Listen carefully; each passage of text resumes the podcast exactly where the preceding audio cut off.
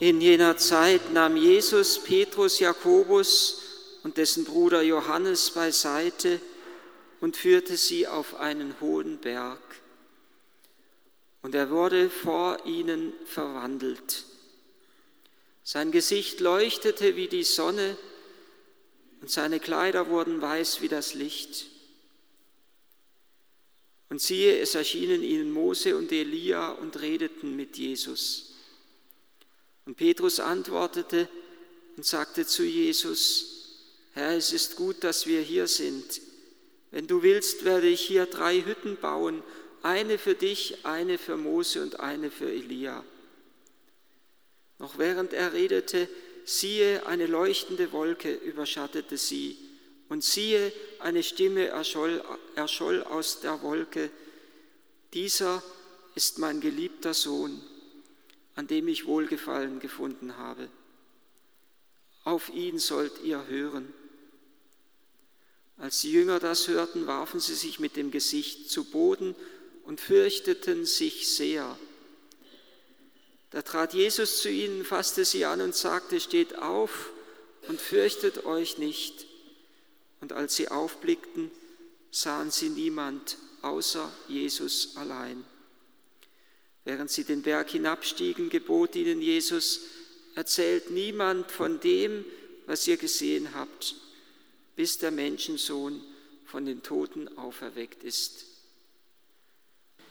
Gerade wenn wir dieses Evangelium von der Verklärung Christi in der Fastenzeit hören, wird uns dadurch schon bewusst, dass es zum einen einen engen Zusammenhang gibt zum österlichen Licht, das hier gleichsam etwas von der Herrlichkeit, der österlichen Herrlichkeit bei der Verklärung Christi schon vorweggenommen ist, zum anderen aber auch, dass es in einem engen Zusammenhang steht, dieses Evangelium zum Geheimnis der Passion, zum Geheimnis des Leidens Jesu. Das kommt schon dadurch zum Ausdruck, dass, dass Matthäus schreibt, eigentlich nicht, wie wir hier die Einleitung gehört haben, in jener Zeit, in einer unbestimmten Zeit, dieses Evangelium, dieses Ereignis hinein verortet, sondern Matthäus ganz klar schreibt, sechs Tage danach nahm Jesus Petrus, Jakobus und Johannes mit sich auf einen hohen Berg. Sechs Tage danach, wenn man schaut, was davor war, dann sieht man, dass sechs Tage vorher die Leidensankündigung des Herrn war an seine Jünger. Dass es dem Menschensohn, dass, er nach, dass Jesus, dass er, dass er nach Jerusalem gehen müsse, dort von den ältesten hohen Priestern und Schriftgelehrten verworfen wird, dass er viel leiden wird, dass er sterben und dass sie ihn töten werden, dass er sterben wird, dass er aber nach drei Tagen auferstehen wird. Und diese Leidensankündigung des Herrn steht wiederum in einem engen Zusammenhang mit dem Messiasbekenntnis des heiligen Petrus. Für wen haltet ihr mich? hatte Jesus seine Jünger gefragt. Und Petrus hatte stellvertretend für sie alle geantwortet, du bist der Messias, der Sohn des lebendigen Gottes. Und Jesus hat das große Wort zu ihm gesagt, nicht Fleisch und Blut haben dir das offenbart, sondern mein Vater im Himmel und du bist Petrus der Fels, und auf diesen Felsen werde ich meine Kirche bauen. Und Jesus beginnt dann, von da an heißt es, begann Jesus eben den Jüngern zu erklären, zu zeigen, dass es ihm notwendig ist, verworfen zu werden von den Schriftgelehrten und Ältesten und hohen Priestern. Jesus weitet das Messias-Verständnis der Jünger aus, dass er nicht einfach der Messias ist, der die Fremdherrschaft, des, der, der die Fremdherrschaft zunächst einmal der Römer mit Macht entmachten wird und Israel in die, freie, in die äußere Freiheit führen wird, sondern dass er derjenige ist, der als Messias uns gerade durch das Kreuz von der Macht des Bösen befreien und uns in die wahre Freiheit der Kinder Gottes führen wird.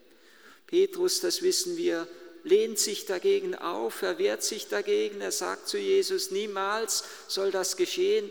Und dann sagt Jesus nicht mehr, nicht Fleisch und Blut, sondern Vater im Himmel haben dir das offenbart, sondern dann sagt Jesus, du denkst nicht die Gedanken Gottes, sondern du denkst und willst, was Menschen denken und Menschen wollen.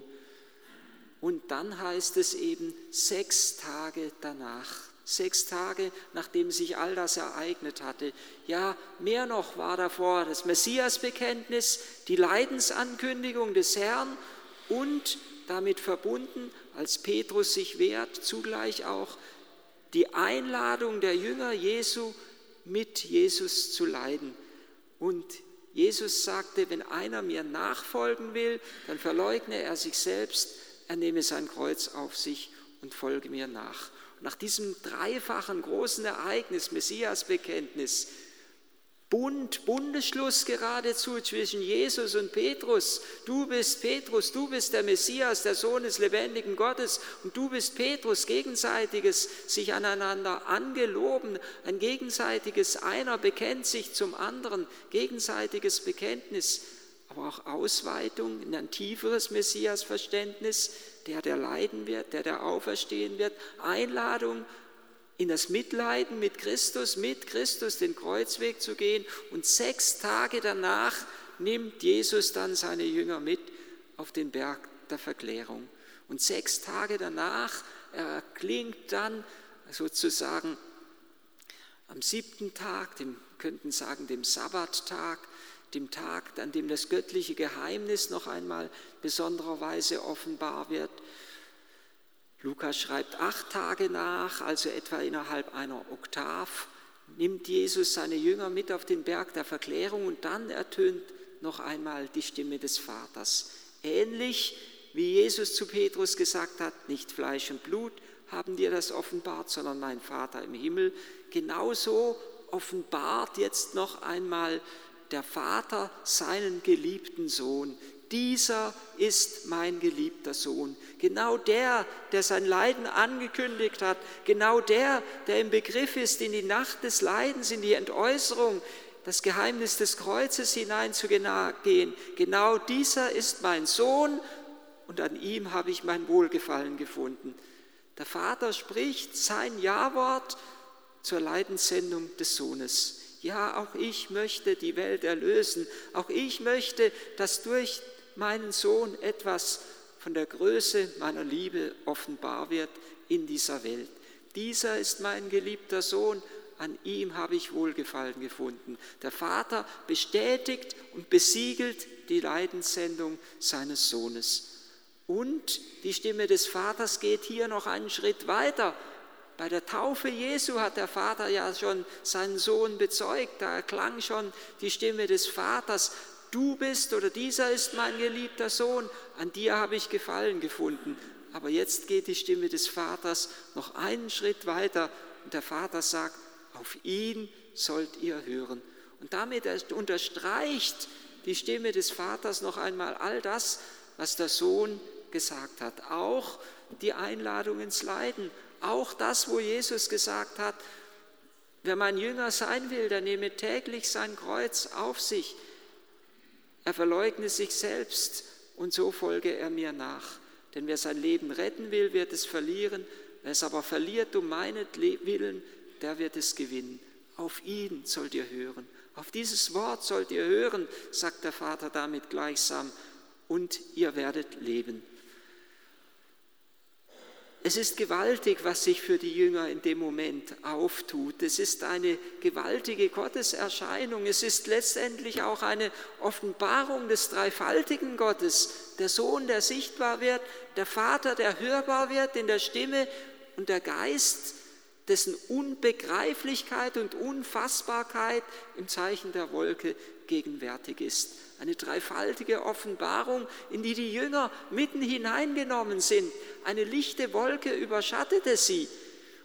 Und auch darin kommt etwas ganz unbeschreiblich Großes zum Ausdruck. Die Wolke ist ja im alten Bund das Zeichen der Gegenwart Gottes gewesen.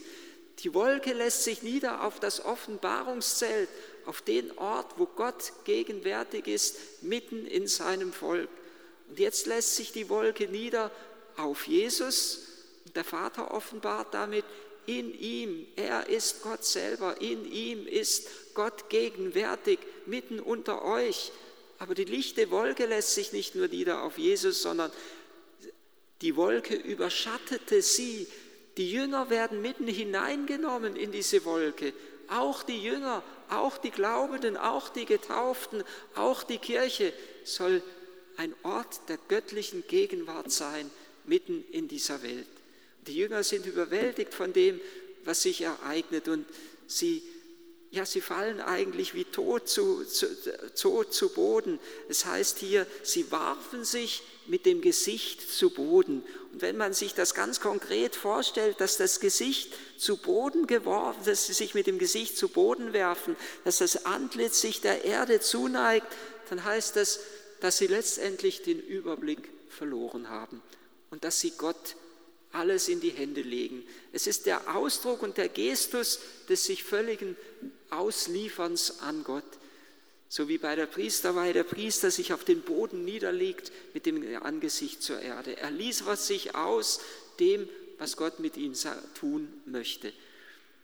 Die Jünger liefern sich aus in, in die Herrlichkeit, letztendlich in die Herrlichkeit des Herrn hinein. Und dann heißt es dieses wunderbare Wort, zum einen natürlich, sie, sie, sie, sie, ähm, sie fürchteten sich sehr, es erinnert fast ein wenig an die Weihnachtsnacht, wo der Engel des Herrn ebenso eine gewaltige Erscheinung den Hirten erscheint, wo es auch heißt, sie fürchteten sich sehr, der Engel aber sprach zu ihnen und hier heißt es, sie fürchteten sich sehr und dann heißt es, da trat Jesus zu ihnen hin, er fasste sie an und er sagte, steht auf und fürchtet euch nicht. Er fasste sie an und er sagt, steht auf, fürchtet euch nicht. Die Jünger fallen wie tot zu Boden, Jesus berührt sie und er erweckt sie geradezu zu neuem Leben. Ganz ähnlich wie bei der, als Jesus zur Bahre des Jünglings von nahen hinzutritt und zu ihm sagt, Jüngling, ich sage dir, steh auf. Oder wenn Jesus den Gelähmten berührt und ebenso zu ihm sagt, steh auf, nimm deine Bahre und geh. Die Jünger erfahren auf dem Berg Tabor etwas wie ein neues Leben in Christus. Und ich glaube, das, was hier auf dem Berg Tabor geschieht, ist etwas ganz Grundlegendes.